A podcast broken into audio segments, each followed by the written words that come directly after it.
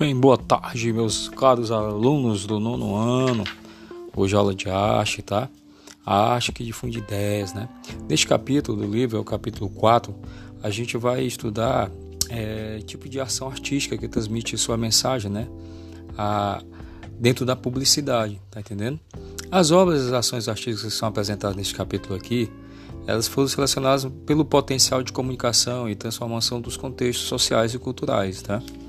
Então, assim, é, no início do, do, do século XX, é, após, a primeira, após a Primeira Guerra Mundial, né, a Revolução Urst na, e a Revolução Russa, a Revolução Russa foi em 1917. A arte gráfica ela teve grande destaque na Rússia, que na época fazia parte da, da, da antiga União Soviética, né? As repúblicas socialistas soviéticas eram, eram socialistas comunistas. Os artistas gráficos russos eles usavam a litografia para reproduzir seus cartazes, né? E nesses cartazes eles usavam mais cores primárias, como amarelo, azul e vermelho, tá?